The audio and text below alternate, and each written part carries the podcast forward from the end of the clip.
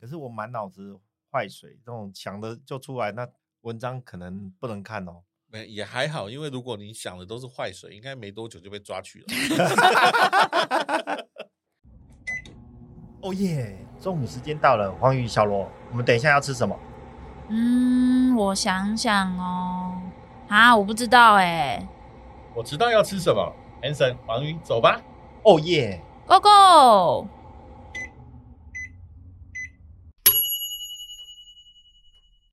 Go！Hello，大家好，欢迎来到企业营养五四三，我是营养师黄瑜，我是管理顾问 Hanson，我是生命工程师小罗，我们来到了第五十集，好兴奋哇，五十哎，知天命的知天命哎，团队里面就只有一个五十，哎，有人很接近哎，不要这样好不好？啊、有吗？还没到，还没到，只要还没到都不算。不算你我们已经有人已经过了。我现在的心态上，我还是十八岁。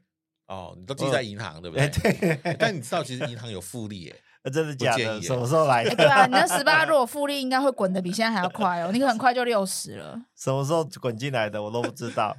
回想一下哦，我们当初在决定要录这个 podcast 的时候的第一集的初心到底是什么？我有点回想不起来了。当初，当初是我我找你，我想要录，然后就付兵说你也想要录，然后我就去找你。然后我们就聊一聊，聊一聊，就说好，不然我们来试试看。哎，对耶！但是我其实我一开始讲前年创业的时候，事实上我就是想要做 podcast 的，所以我家里有买了两本书，是跟 podcast 相关的制作的书。那时候我就觉得说，感觉上 podcast 是一个还蛮可以传播自己想法、自己理念，甚至于可以把自己的一些平常的一些故事的点点滴滴、精彩的的一些生活片段，都可以融入到 podcast 里面。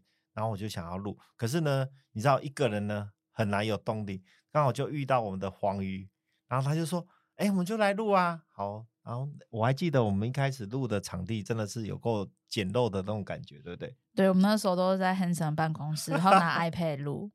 对，然后在录的过程中，我们还有一次遇到大雨。对，就是那完全不能录，哦、因为那个不能收音，太大声，大声到就是没有办法阻隔。然后，嗯、对，所以我们那那那一次就整个就是哦，听着雨声。这中间呢，我们还因为要做好剪辑嘛，因为大家都是觉得说我们是业余的，然后我们就是很轻松的方式，然后要去录这样的一个 podcast 的时候，我们就会觉得说，哎，那我们就尽量的精简化，好，就用我的 iPad。哦，后来有进步一点，就是会用有买个麦克风，对对，然后再就是那个编辑软体，从免费的到要付钱的。然后现在目前已经，我们现在目前身处这个呃有总裁的办公室，对，有鲨鱼总裁的录音室，对，已经进步到有非常有品质的、非常有霸气的那种鲨鱼总裁坐在这边来看着我们录音的一个录音室。然后现在我们又多了一个成员，就是小罗.我们的生命工程师，然后呢来加入到录音的成员，我觉得很棒，很赞。对啊，其实那一集也是很有趣。我那时候受邀两位，就是邀请我来，然后后来就成为了第三个主持人。嗯，那其实，在去年的时候录 Podcast 本来就是我想做的事情之一，结果就因为这样的因缘巧合之下就完成了，超开心的。而且我第一次来的时候，我印象中就是他跟我听的那种，就是百灵果啊，或者是。那种古玩一样，就是他们的那种声音的那种回馈是很赞的，那个音质是特特别好的。所以当我在录音室用 Pad 啊，然后用那个很很简陋的环境下，然后下雨的时候就没办法录音了。然后后来我们三个人的时候就开始租录音室，然后所以其实我们都是自己投资的，然后诶就做这样的事情。然后我就就开始录到录音室，所以我第一个听到自己的声音的时候，哇，觉得好感动，因为就好像听到了那个。人家那种花很大的设备的那种那种感感觉的环境，就是很高级感，就感觉好像大概就是你在那个厅，就大概就是你在那个音乐厅里面准备自己演演唱的那种感觉，就设备都是 ready，然后你自己在那边讲，然后就很开心，对，所以很很高兴有这个机缘，然后就一直录到现在。我我有感受到小罗刚刚很高兴到词穷的感觉。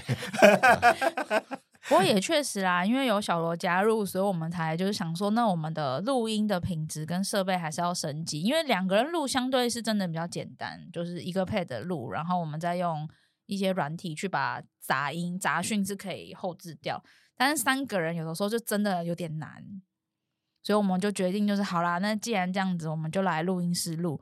我自己是觉得有录音室录之后，其实后置速度会更快。哎，对，我们就可以减少那些去杂音的一些后置工程，我觉得真的差很多。因为那个其实蛮耗时的，如像我们现在的集数，因为三个人加入之后，就也变得比较长。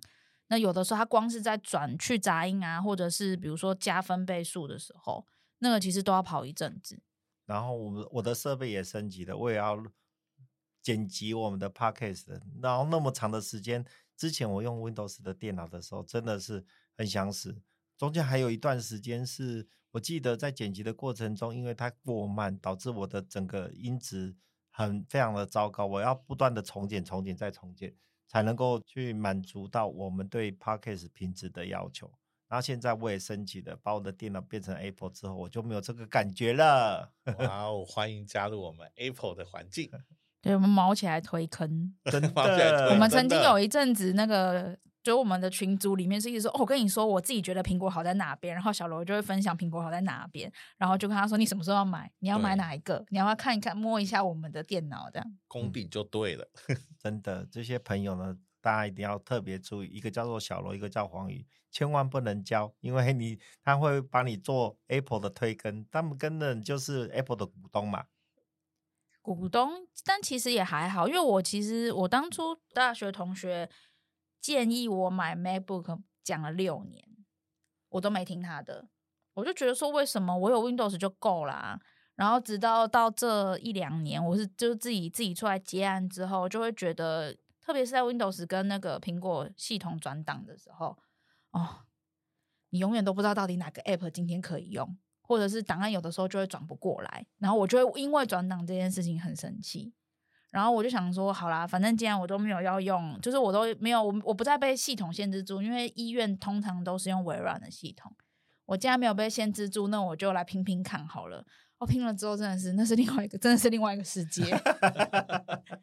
我说到这个档案，我们好像曾经发生过一次我们重录的状况。哦，对，那苦主好像又是那个我旁边这位，就是剪了好几次的。哎，我真的不晓得为什么那一天。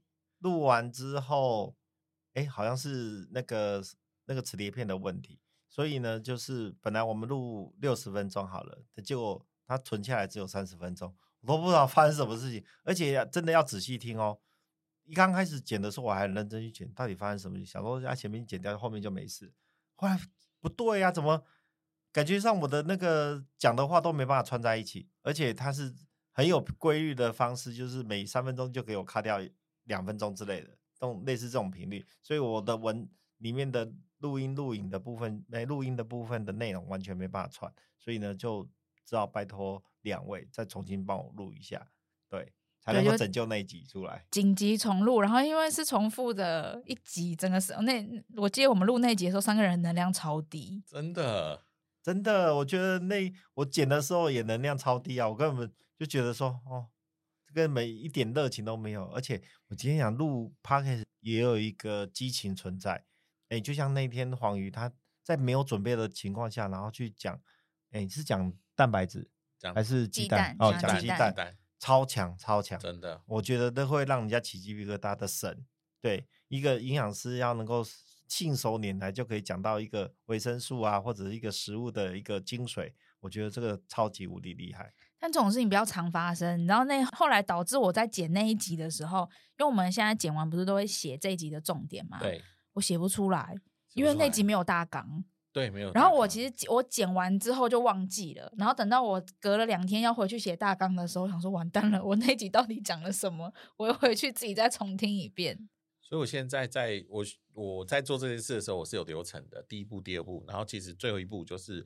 我其实，在剪辑的时候，我就开始写那个我的那个重点大纲了，因为这样就不会到时候找不到。然后这一集那刚刚提到那一集，也是一个很有趣的故事啊，就是因为突然间我们就转向，然后这也是专业的呈现啊，因为黄鱼可以在瞬间，那我们就来讲这个主题吧，在没有访纲之下，就直接就把整集讲出来，超强大的。我我们其实过去是有访纲的。那讲到访纲，我也来说一个故事哈，就是当初我第一次来的时候，其实两位是有准备访纲给我，就那我就自己填我要讲内容。结果很有趣的是，我写了很多很多，嘿，超级无敌霹雳多，我都想说，哎、欸，这是逐字稿了吗？然后两位告诉我说，我还一直自己据点自己。然后就就我都自己讲，讲完以后就据点，讲完就据点，就整个其实是很没有那个效果的。后来我就发现，原来其实不用写到逐字稿，只要讲讲重点就好了，这样反正好发挥耶，真的，而且会依照当时的氛围，像我们现在录的氛围是非常愉快愉悦的方式，很轻松。所以呢，其实我们在讲任何的一个呃集数的时候，我都会觉得说，哎，这个部分。我们可以来怎么讲？然后我们插问打课一下。有时候我们在在录音之前都会做一下稍微呃前情提要，或者是说做一些顺稿的动作。然后结果到事实真真实在发挥的时候，可能又是讲另外一套。我我自己常常发生这样的一个事情。但我觉得这个方式就是因为我们自己本身回到五十，因为五十你够老了，所以呢你可以很知天命的方式就是。所谓知天命，刚刚查到是什么意思？五十知天命吗？来来来，我们来跟大家科普一下。知天命是指人生已经过了一大半，思想越臻成熟，很多事已成定局，该顺应天命，了解自己在人世中的地位，对于名利也不再这么汲汲营营。其实我在这句话里面，我非常认两个词。第一个词就是很多事情已经是有定见，那第二个部分是。不会对名利过于汲汲营营这件事情，其实我还蛮蛮有深刻的。以前我会因为人家对我的可能是不公平或者是不正确的批判，然后我会很生气。可是现在目前来讲的话，我都会觉得说，就算人家对我的批判，我觉得呃非常的不以为然。可是呢，我的心情就只是那么一瞬间，会有所起伏以。以外，剩下的时间我几乎都不会觉得就处之泰然啊，然后我也不会说很计较和也很生气的一个方式来去对应他。很多人都会问我说：“哎，你怎么人家对你这样，你为什么那么泰然处之，或者是那么淡定？”我说：“啊，这有什么好计较的？就是你想不通才会计较啊。那如果说你想通的时候，你也没什么好计较，因为我们比赛有有时候是因为在过程中他们可能用了一些方式或方法，你觉得不认同。”可是我们比赛是看结果啊。如果说看结果的过程中，我们是觉得说，哎，这个是我们想象到的结果，那就是那就是一个定见啊，中间没有什么好顾虑的或好焦虑的。这是我觉得在五十知天命这件事情的一个看法。那针对五十知天命有这么宏观的感想，但我想要问的是，那个两位从录音，然后到录音前置、录音当中到录音后置到上架这个过程中。有没有你觉得最厌世、最烦的时候？哦，我有，我超多的。因为我在录音的过程中，我发现我有个非常致命伤，就是我的嗯啊，超超超级无敌多的，多到那个黄爷很很生气的来跟我讲：“哎、欸，你那个那个那个你的那个赘赘语哦，是不是赘词或者是感就是连接词太多？”没错，我自己剪到我自己都觉得，哎、欸。我的赘词跟连接词居然也有固定的波长，你看，我就是 你就知道我有多少那个赘词，然后我一直在想办法来改善改良，那我就会发现说，我在剪辑的过程中我已经改善了，这是我觉得录 Podcast 对我来讲最大最大的收获，而且在录这个过程中，你可以去思考说你未来的时候要怎么讲，因为我也曾经在这过程中有一段时间。录 podcast 的时候，因为赘词赘赘字的方式，或者在想的过程中，然后我会有一些嗯啊的这些东西。那事实上，这个部分也发生在我在做简报的时候，因为我已经做很多的简报，所以有时候我会自己不自觉的没有去做准备，甚至于没有去做修饰，导致我的嗯啊就会出来。后来因为黄鱼的提醒，我就去做调整和改善。后来就没有人跟我讲说，哎，我在做简报的时候有最迟跟。跟连接词太多的问题，OK，我觉得 蛮有道理的。因为其实我们在剪接的时候，我们已经真的会看波形了，而且我甚至可以只要一听到那一段，我就直接知道那一段是不需要的。所以其实观众大概听不太到然后。原则上我们都会应该杀个八九成都有的啦。那所以其实观众可能。比较不晓得，我也分享一下，我其实是有个习惯，是在录音的时候会离开麦克风，所以我那个声音有时候会变小，会变远哦。这个是我我有发现，所以有时候他们就会比手势来告诉我，每个人都有他自己的一些 有趣的点。那我要讲一下那个，在从因为刚刚黄医师问说，从录音一直到最后出品之前。其实我觉得最痛苦的就是剪辑这件事。呃，你说那个软体我要自己 付费就算了，那个我觉得是小事。倒是那个剪辑的时间，我要重复听哎，重复剪，重复听。我还记得上上一集，呃，我是打算睡觉前再重听它一次，后来实在太累，我实在听不下去。因为你一直听重复的东西，就觉得很无聊，而且你自己会下意识就只当背景放过，所以你还是不会抓到一些。该滤掉的东西，所以我就把那个，就早上再再听一次，再听一次真的是好煎熬。你先想象，如果它三十分钟，你就是再听它个三十分钟，然后中间如果它有某一个句或者某个声音是不该出现的，你还要把它拉大，然后找到那个关键在哪边。你还要注意，如果它太急促，被我们删的太急促，就感觉就不像真实在讲话的情形。要注意的每个还真的很多诶，所以其实是蛮剪辑是蛮辛苦的。真的很辛苦。一开始的时候，我跟黄宇在剪辑的时候，我自己辛苦也就算了，还累到我们的黄 黄宇去做做很辛苦的那种剪赘词的的动作。其实，在剪辑的过程中，我们也发现一件事情，就是说，因为我们是 freestyle 的方式在讲话，所以其实你要怎么样把前后语在有，应该是说以，透过一些有真正有意涵的方式，然后去把它剪接起来。我觉得那个时候要真的要像像小罗在讲的，要重复听好几次，你要去抓说，我这边切到这里，然后在后面再接到哪里，然后再去剪。我甚至有时候都会觉得说，我这段我可不可以自己直接录，再再放上去就好了。后来发现不行，因为重复呃自己录再放上去放进去的那个效果一定会被大家听出来，所以这件事情一定是不能做，所以就只能想办法把中间。用什么样的方式，然后串场的方式，然后把它把它剪出来。对，哎，那这一题黄鱼的答案是什么？我也是剪辑的时候，但是因为是从第一集到现在剪了这么久，我现在对于剪辑的厌世感是还好。因为真的初期我印象超深刻，大概是在十集左右那个时候，我那个时候是真的认真的剪到最后我受不了了，然后我就跟 Hanson 说。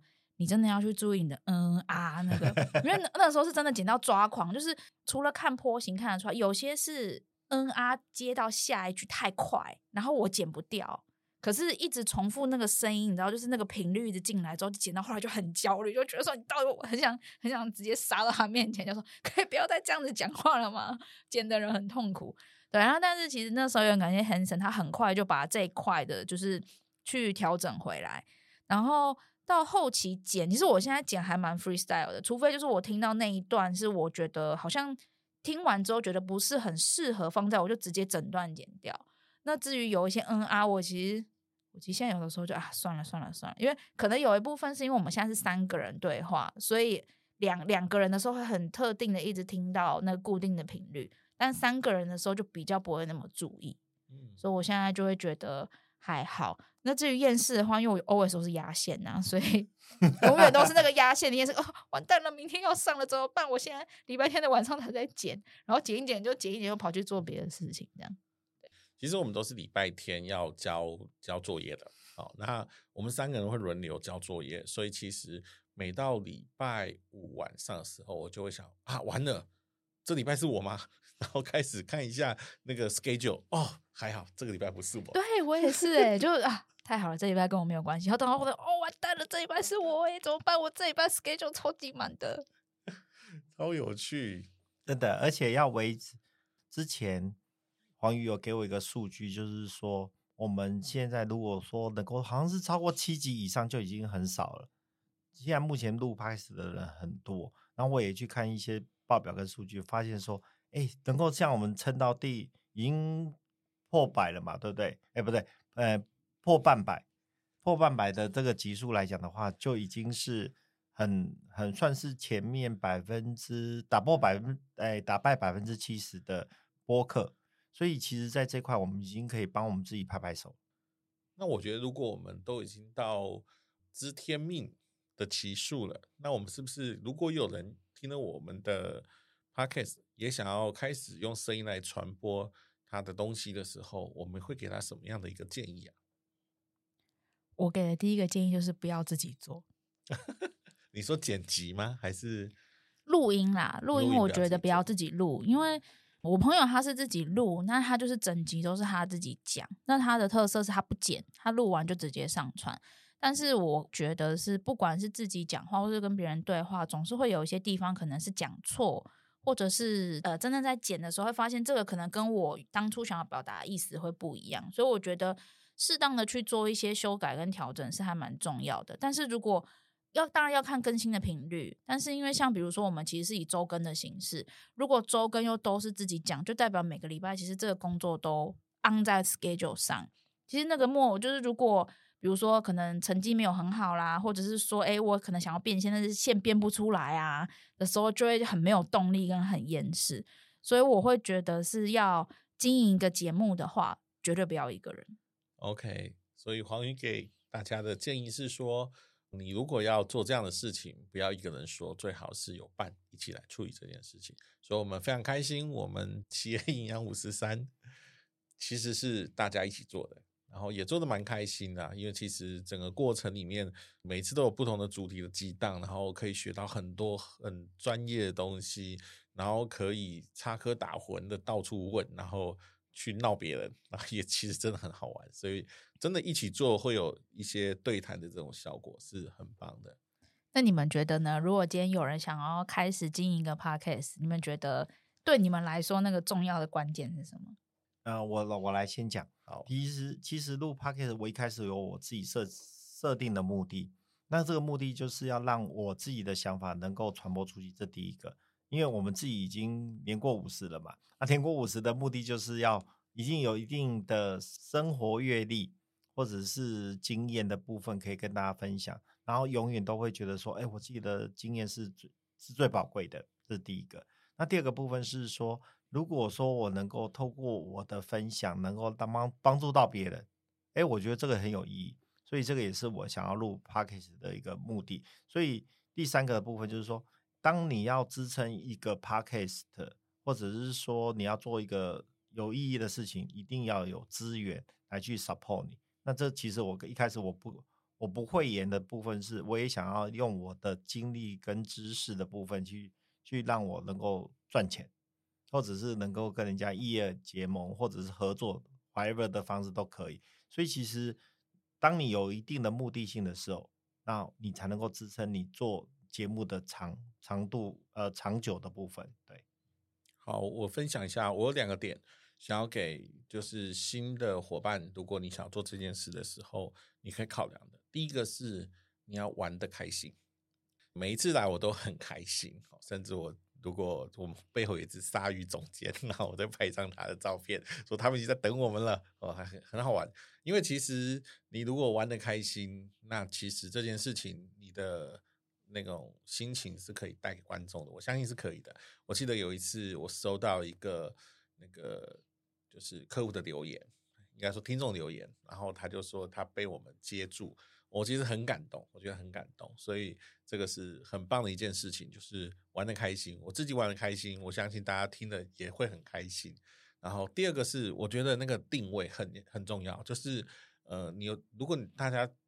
注意的话，会发现我们开头我们会说：“哎，我是什么？我是什么？”然后这三个表示我们在这个节目里面，我们是三种不同的定位。那也因为是不同的定位，其实我前几集觉得是不是定位错了？为什么找这么难的？后来我觉得也蛮好的，因为从那样子以后，我就会开始去思考我身边有没有什么值得分享的主题。所以我有一个主题库，就只要我觉得这个东西可以分享，我就把它写在里面。所以其实下一题我都已经先想好了，然后有机会就开始找细节。但平常都想到什么是跟这有关的，我就把它记下来。所以你的定位很清很重要。你是从营养师的角度来讲，那你就会以这个专业来跟大家分享。所以除了你的主题之外，也可以从营养的角度去看别人的这个整合。就像我们在做睡眠这个主题的时候，哎，就发现其实可以跨在一起一起做，然后未来可以做得更大，不同的这种呈现。但是你必须要。很定位很明确，所以如果你清楚你是定位是就是自由的聊 freestyle，那也是一种定位。如果你的定位就是一种某某专业，那你就从那个专业方式去呈现你的专业。我相信我们会被看到，然后也会被大家所需要，甚至就像刚刚 Hanson 说的，我们甚至可能可以帮助到一些人。当然，我们没有说我们心里有写个 KPI，说我要帮助一百个人、十个人，我们并没有这样设过。那也曾经想说我们要把它转线，虽然现在还没有发生，但是就像我第一个点就是，如果大家觉得玩的开心，那那其实我们要长久就容易多了。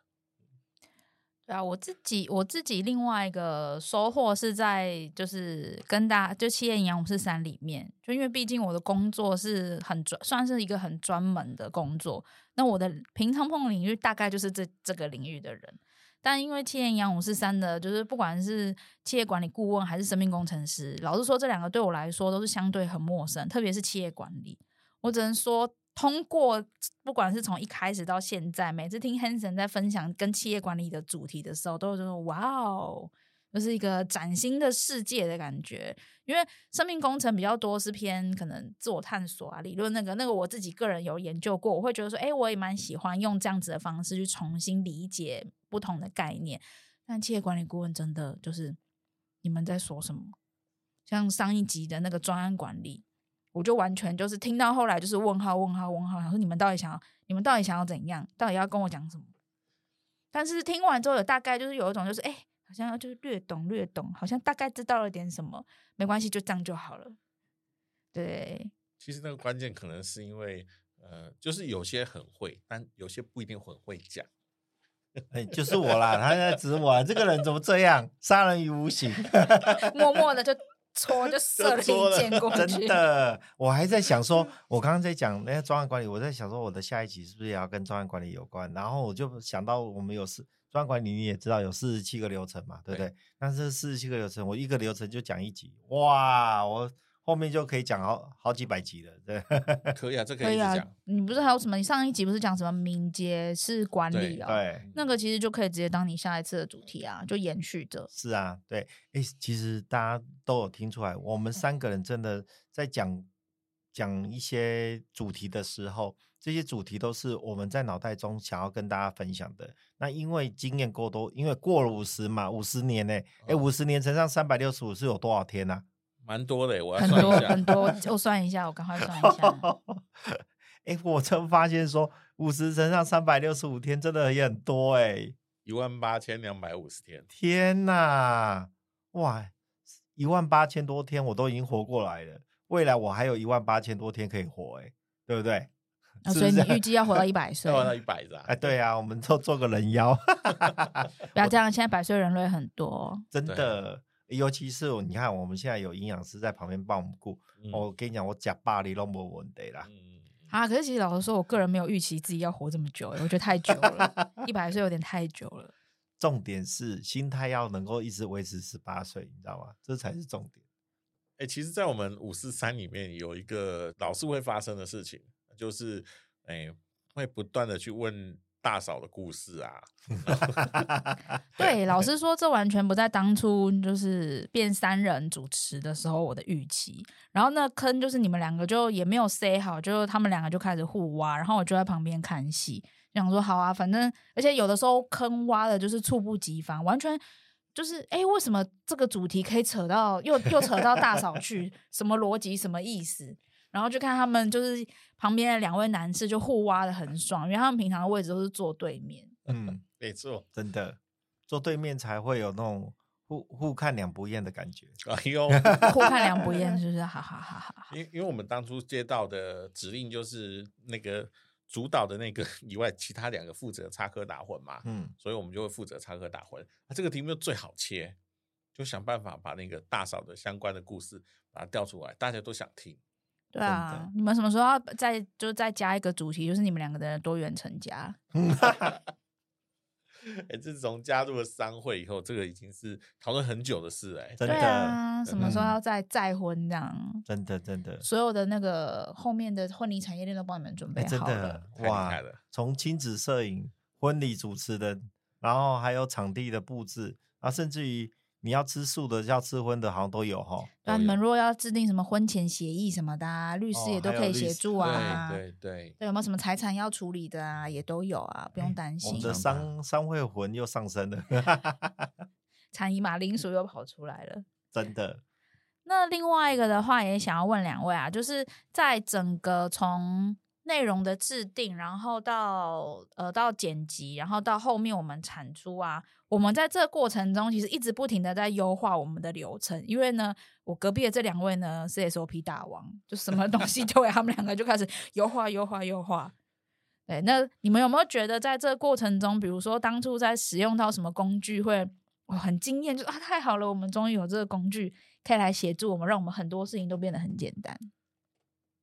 我就我其实我可以分享，因为其实在一开始录的时候，我是跟着黄鱼学的，原因是因为他有接触过，而且也进入到人家的录音室，所以这过程中我都会 follow 他的一些做法跟想法。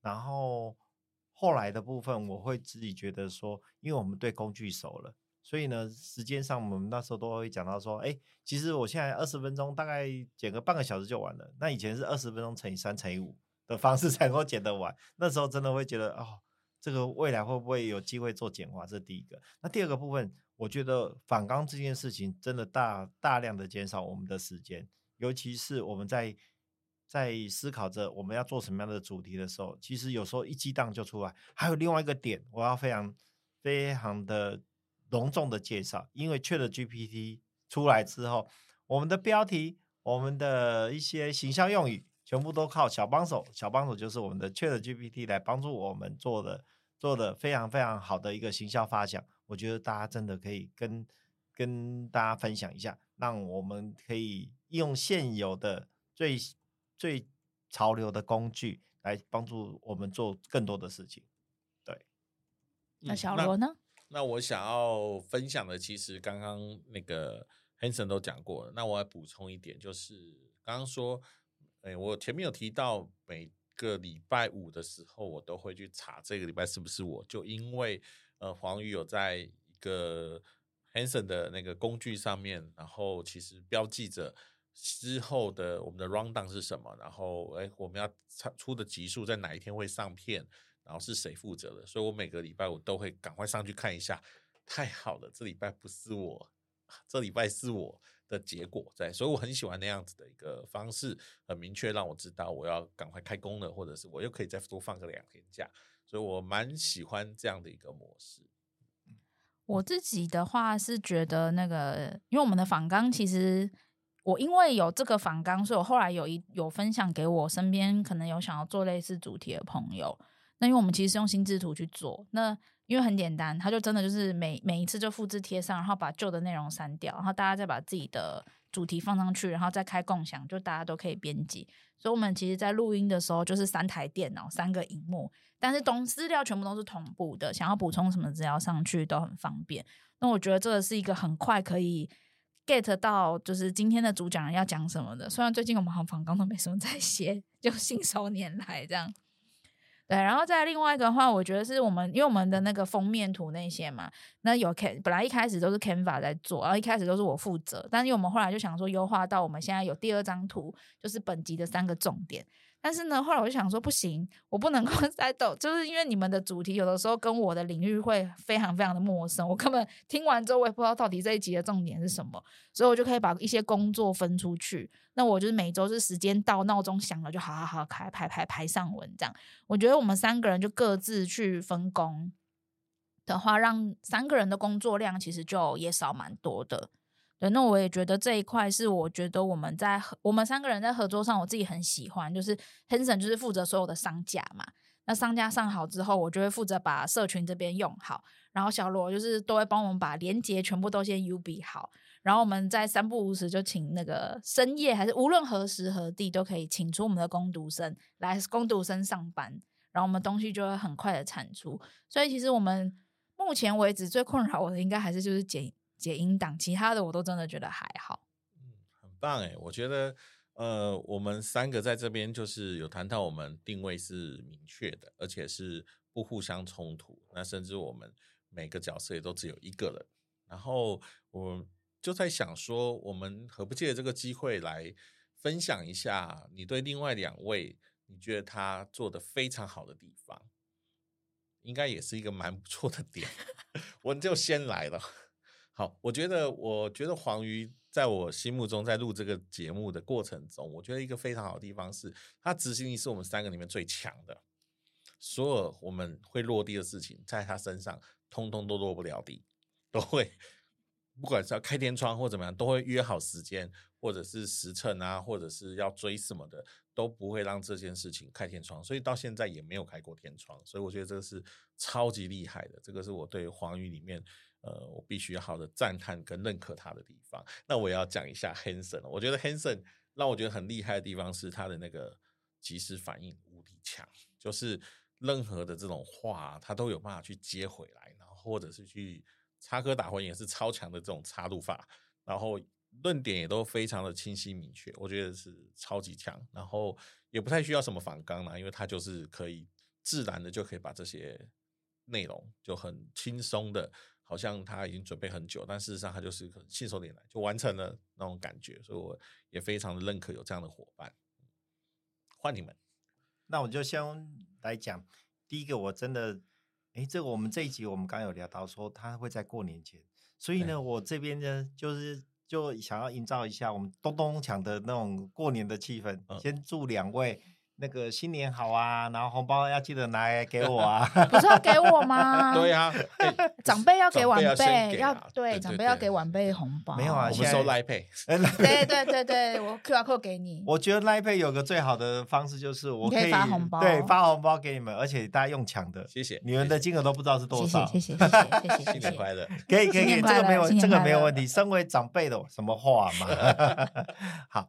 那所以其实，在这块我真的要非常的一样，就是一个感谢词，就是刚开始的时候有黄鱼来组建这个 Podcast 的团队的部分，然后这过程中我都会有我自己我知道我自己的短板，所以呢，个黄鱼在这这一块来讲的话，他都会把它捡起来，所以捡起来就是说，哎，我文字文词不行，我讲的话都真的是太过于死板那种臭直男的感觉，他都会把我转化成。非常的有有行销的意义的存在，然后甚至于有梗在这里面，我都觉得他好好强哦。没，我还记得说我们在我们家屋顶的时候，他都他都是看着天电视的画面，然后然后我觉得这样改可能会比较好。我就觉得说，哇，你哪来的那种神力啊？都可以想出这些词就出来了，我觉得真的很棒。所以其实，在一开始的时候，我很庆幸我有这样的一个伙伴，能够跟我一起组建我们的 pocket 团队。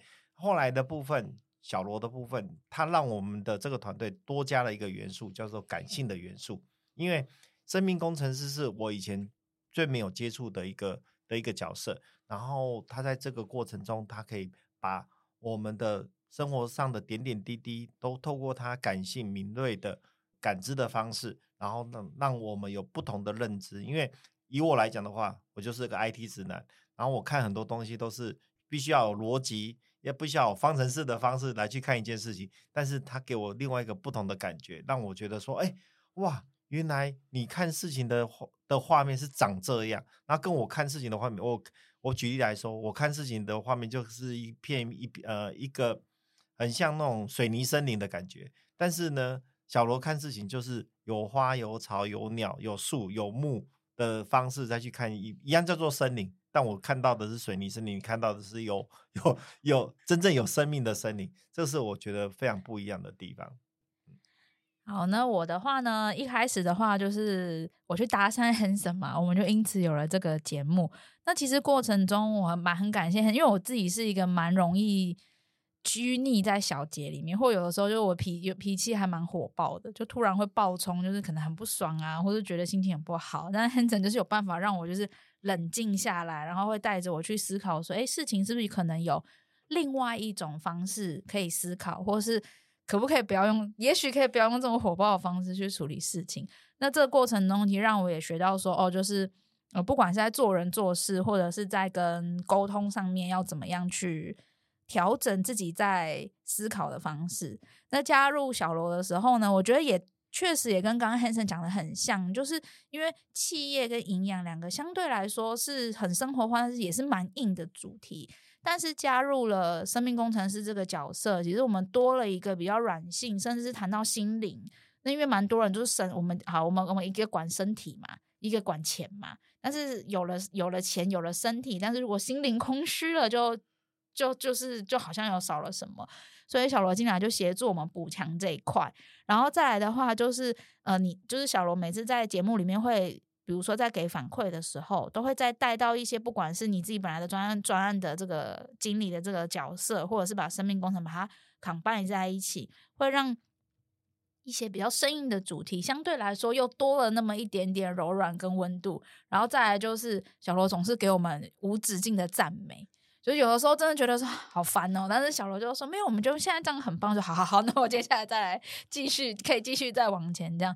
所以我觉得我们三个人就是。三个不同个性的人聚在一起，但是各各自很互补，然后也不会就不会去计较说，哎，你做的多还是我做的多啊？说，哎，你怎么不做啊？这样子，我觉得是很好的合作的方式。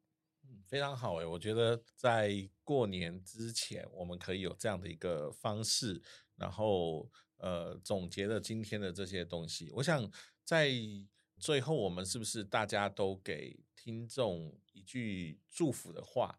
祝福大家在新的一年有不一样，或者是你想要给他给我们所有听众的祝福呢？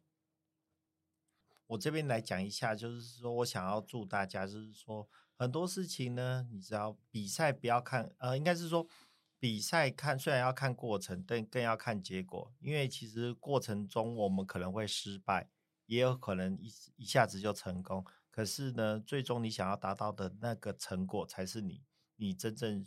真正要在意的部分，那这是我想要跟大家做勉励的部分。那你要来一句祝福话，祝福啊，对吼，就是祝福的部分，就是祝大家。我非常大的感受就是说，我希望大家都能够身体健健健康康，然后呢，事事顺意。因为我在二零二三年的时候，我的身体也是一直在感冒，我就觉得发生什么事情，到底是我的身体有没有什么毛病？我只希望我在二零二四年的时候。我能够都无灾无病的顺顺利利的过完下一年，过好每一天吧。过好每一天，对，我就知道，这时候只要眼睛看到黄鱼这边，他就一定可以帮我接持。好，那以营养师的角色来说，就期待二零二四年可以跟大家分享更多。不是传统的疾病，而是怎么样用饮食、营养品，甚至是一些生活跟食品有关的观念，带着大家可以在日常生活中去把我们的生活环境打造好，然后把我们就是吃东西这件事情，我觉得是一件开心快乐，但是也是重要的事情。